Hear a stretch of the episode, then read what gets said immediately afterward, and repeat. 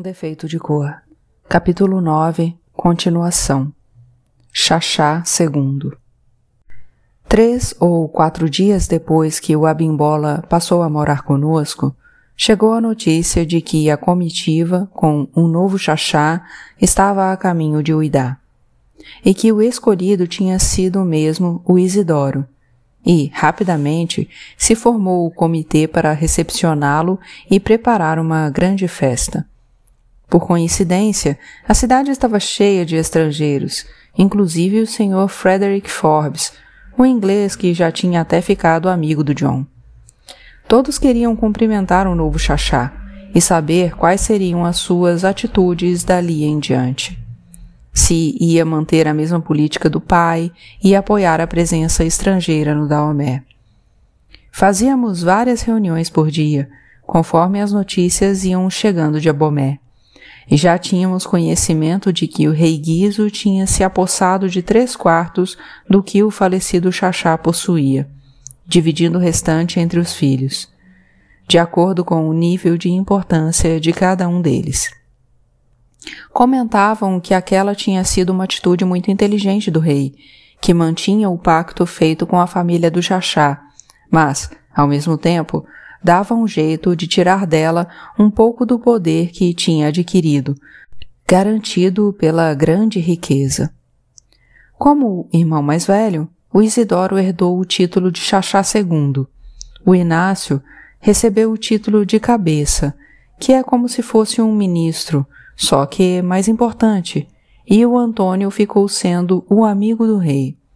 Dessa maneira, os três filhos eram considerados oficiais do reino do Daomé, o que permitia ao rei a cobrança de três tributos independentes e não de apenas um, como era pago pelo pai deles. Como os títulos dos irmãos do Isidoro eram menos importantes e ele herdaria a concessão de Sigbomei, o rei deu uma casa para cada um dos outros dois, sendo que a do Inácio ficava em Zomaí e a do Antônio em Quenjé, freguesias de Uidá. Mas o que importava era que os três irmãos estavam voltando para Uidá, onde, independentemente do que lhes foi tirado, mandavam mais do que o rei, e onde receberiam honrarias reais, como príncipes. Isso porque na época em que o Xaxá I morou em Anesho, ele tinha se casado com duas princesas do reino Glidi, a mãe do Isidoro, que se chamava Chitibou e era a filha do rei Acuê. Morreu logo depois do nascimento dele, que foi criado primeiro pela tia, em África, e depois pela avó paterna, na Bahia, até completar 25 anos, quando retornou. O Inácio e o Antônio eram irmãos também por parte de mãe, filhos da princesa Arroce, sobrinha da princesa Titibou. Era por isso que havia muitos representantes desse lado da família em Uidá, hospedados em Singbomei. A Tonha, junto com mais ou menos cem mulheres, foi chamada para trabalhar na cozinha e disse que a movimentação era enorme e estavam sendo esperados mais de mil convidados para os vários dias de comemoração, para a qual não se fez nenhuma economia. A comitiva vinda do Abomé foi esperada na entrada de Uidá, onde o Prudêncio fez uma rápida cerimônia de saudação ao vodum da família de Souza, que estava assentado lá. Fiquei espantada com a quantidade de gente, entre representantes do rei e dos chefes tribais, membros da família do Xaxá, soldados e escravos. Da estrada da cidade até a concessão dos de Souza, o povo soltava fogos, entoava cânticos e saudações e batia tambores, enquanto Isidoro era carregado com grande pompa por soldados e amazonas. Não acompanhei todo o trajeto porque estava com as crianças, mas fiquei sabendo de tudo pelos vários arautos que circulavam pela cidade, anunciados pelos tambores, dando notícia da nomeação que tinha acontecido em Abomé e da entronização que seria feita em Singbomei, sob as bênçãos do primeiro Xaxá. Fui a quase todas as cerimônias principais, que duraram quatro dias, menos a primeira, que foi realizada a portas fechadas no quarto onde Dom Francisco tinha sido enterrado, com a participação apenas do Isidoro, do Prudêncio, do Adjarro e de algumas mulheres que ajudavam no culto aos voduns da família. Depois disso, o Xaxá II foi para o pátio da Conceição, onde recebeu a saudação dos seus escravos, dos soldados, dos membros da família e de parte do exército de Amazonas. Os chefes tribais também participaram, enviando seu povo para apresentações de danças, cantos e lutas, muito aplaudidas por todos os representantes. Até então, a festa tinha sido só africana, mas, à noite, a comunidade brasileira teve a oportunidade de homenagear o Isidoro com um jantar que ele disse ser tão bom quanto os que a avó preparava na Bahia, e depois com a apresentação da burrinha. Este detalhe foi acrescentado na última hora e tivemos que repetir na noite seguinte, de tão animado que o povo ficou, dançando, cantando e se divertindo atrás das figuras gigantes. Nos outros dias, ainda foram realizadas mais algumas cerimônias reservadas, só para a família e amigos próximos. Duas missas, sessões de oferecimentos de presente ao novo chachá, almoços, jantares e bailes. Meu presente foi uma máscara, que pedi ao Abimbola para fazer com as feições do Isidoro, o que deixou os dois bastante honrados, o presenteado e o artista. A cada dia eu tinha mais certeza de que o Abimbola ficaria, principalmente depois que percebi o interesse da Conceição por ele, plenamente correspondido. Ibadã Aquelas festas todas não prejudicaram a construção da casa, que me surpreendeu depois de mais uma semana que fiquei sem ir lá. A olaria estava funcionando com um barro feito da terra tirada de uma região de lagos, perto de Cotuno, a algumas horas de viagem, o que encarecia e atrasava um pouco a obra, mas, pelo menos, eu tinha certeza de que estava sendo construída como as casas da Bahia e para durar muito tempo. A casa também foi uma atração para as pessoas que visitaram a cidade durante as festas do Xaxá, e depois fiquei sabendo que, mesmo nos lugares mais distantes, já se comentava que estava sendo construída em Uidá uma casa tipicamente brasileira, no tamanho, nos materiais e no modelo. Mandei construir também a casa do Abimbola, com um galpão onde ele pudesse trabalhar, um pouco afastada de onde tinham sido erguidas as casas dos trabalhadores da obra. Quando ficou sabendo disso, ele resolveu ir até Ibadã buscar instrumentos e materiais que tinha deixado por lá, na casa de conhecidos. Convidada para ir junto, aceitei, pois queria muito conhecer aquela região, e o John estava em Uidá para ajudar a tomar conta dos ibejis. Comentando sobre a viagem com o Sr. Nicholas, ele disse que achava um pouco perigoso ir para Ibadã justo no momento em que Abeokutá no meio do caminho, estava em guerra com o Daomé. Mas o Abimbola não quis desistir, dizendo que estaríamos seguros viajando sem nos identificarmos como pertencentes a qualquer das duas regiões. Ele era bastante conhecido naquelas estradas e muitas pessoas poderiam nos ajudar em caso de necessidade.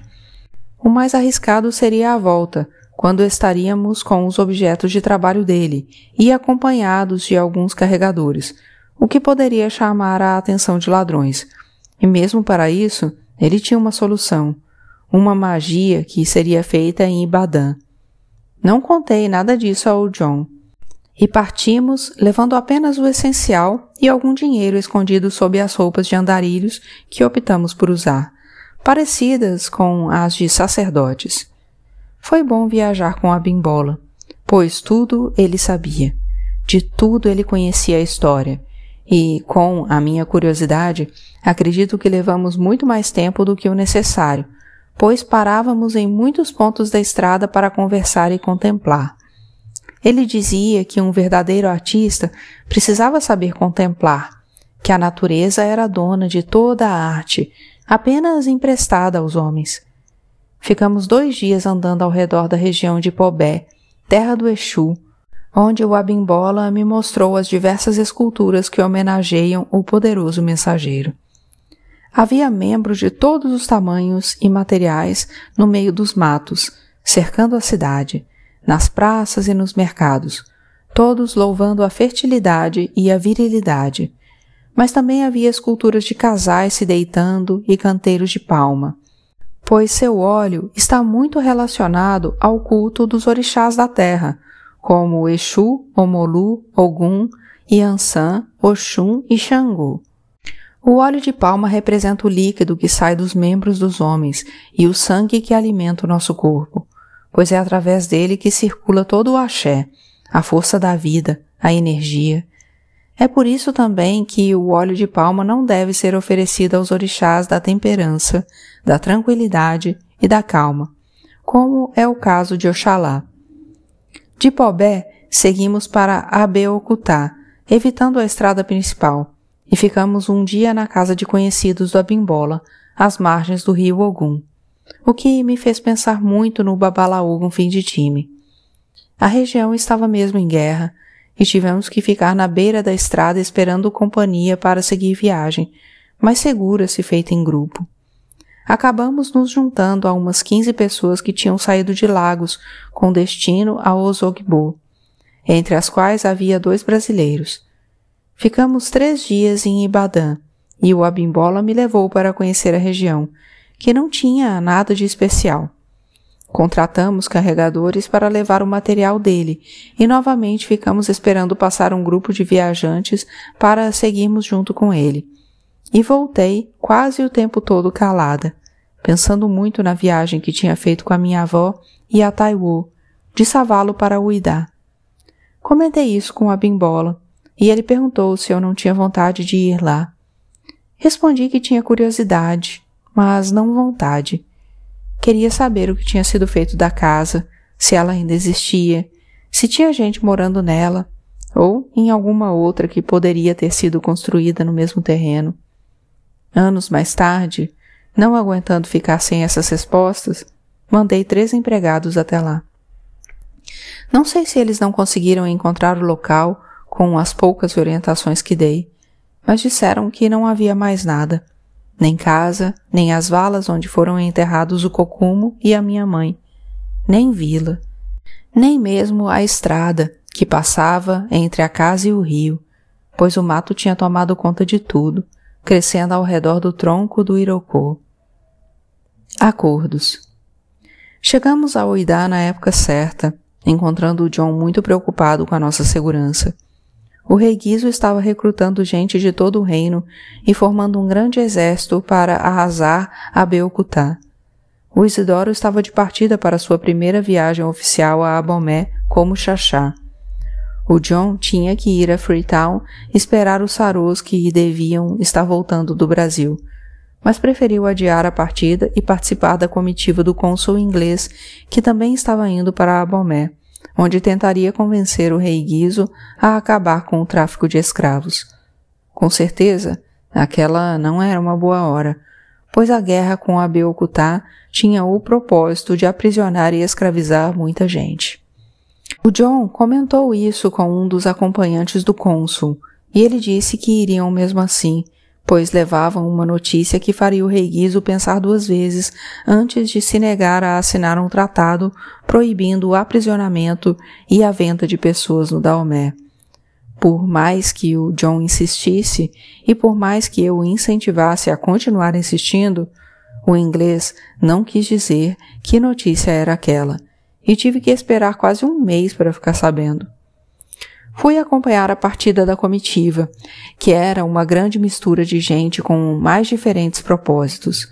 Os ingleses com sua notícia misteriosa, o Isidoro que queria conversar sobre alternativas de comércio e a reativação do Forte da Ajuda, além de levar novos soldados e amazonas para se juntarem às tropas do rei na guerra e alguns comerciantes que também levavam presentes e escravos para o rei, o que dava, ao todo, umas 500 pessoas. O Isidoro comandava a comitiva como um grande chefe, e partiram fazendo imensa algazarra, ao som dos tambores e à sombra de imensos e coloridos paraçóis, que o Xaxá mandou abrir também sobre as redes que transportavam os ingleses. Era um jeito de agradá-los, pois sabia que voltariam decepcionados de Abomé depois de terem falhado em sua missão. Na volta, o John me contou tudo.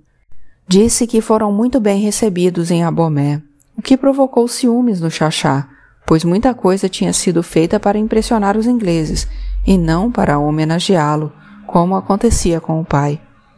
Dentro das terras do palácio, o rei Guizo tinha mandado colocar um enorme bergantim sobre rodas, com mais de vinte pés de comprimento e todas as velas abertas, presente do Xaxá I, o Dom Francisco.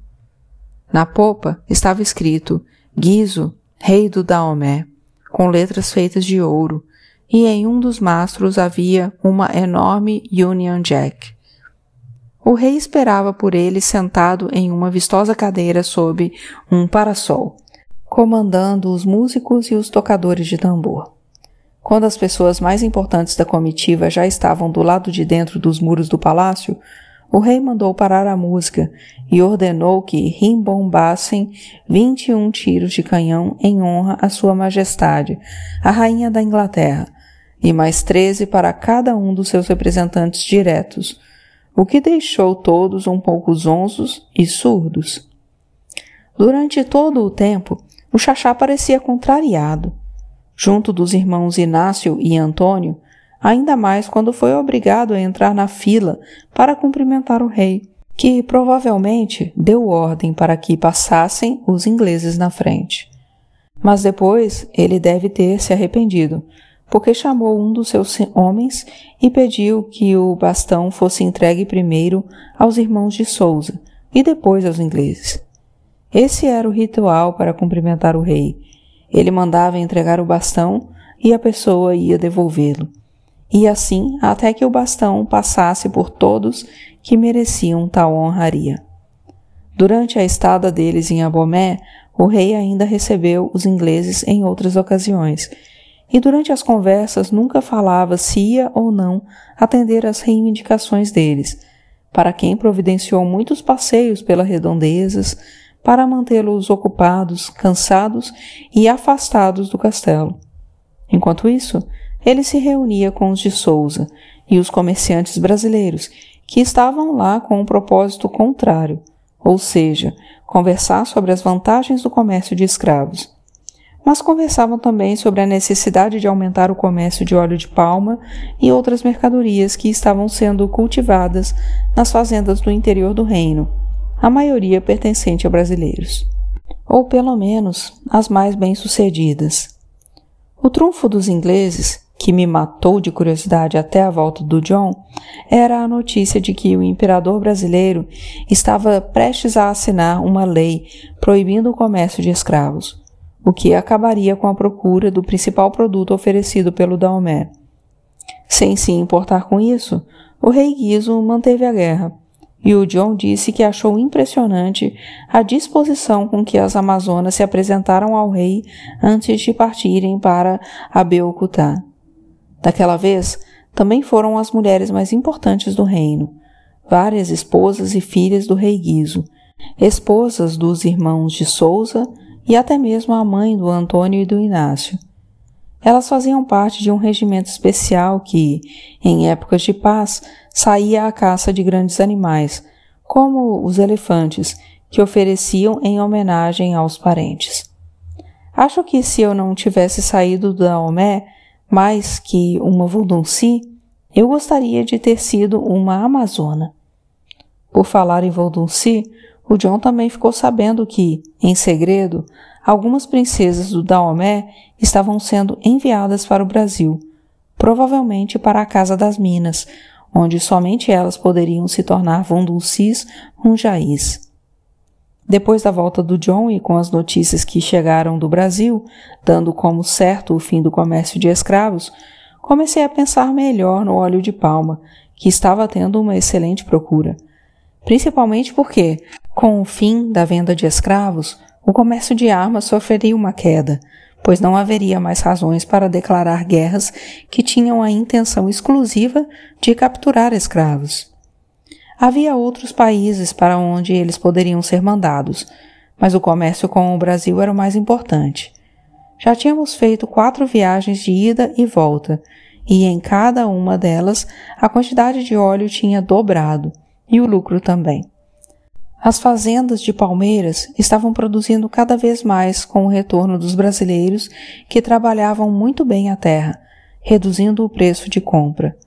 E no Brasil, o óleo de palma estava ganhando vários novos usos e sendo muito procurado, aumentando o preço de venda. Ou seja, meu lucro aumentava nas duas pontas.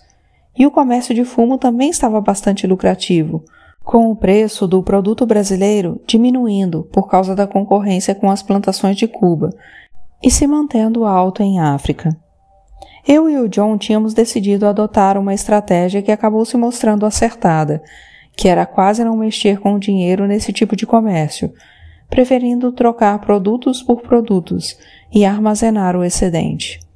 Dinheiro mesmo, ou ouro, tínhamos apenas o referente às vendas de armas e pólvoras, mas o depósito de Uidá estava quase sempre cheio de fumo, cachaça, carne de charque, tecidos e outros produtos enviados pelo Tico.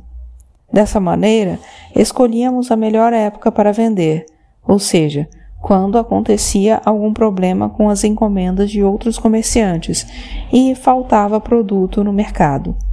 E então fazíamos o nosso preço.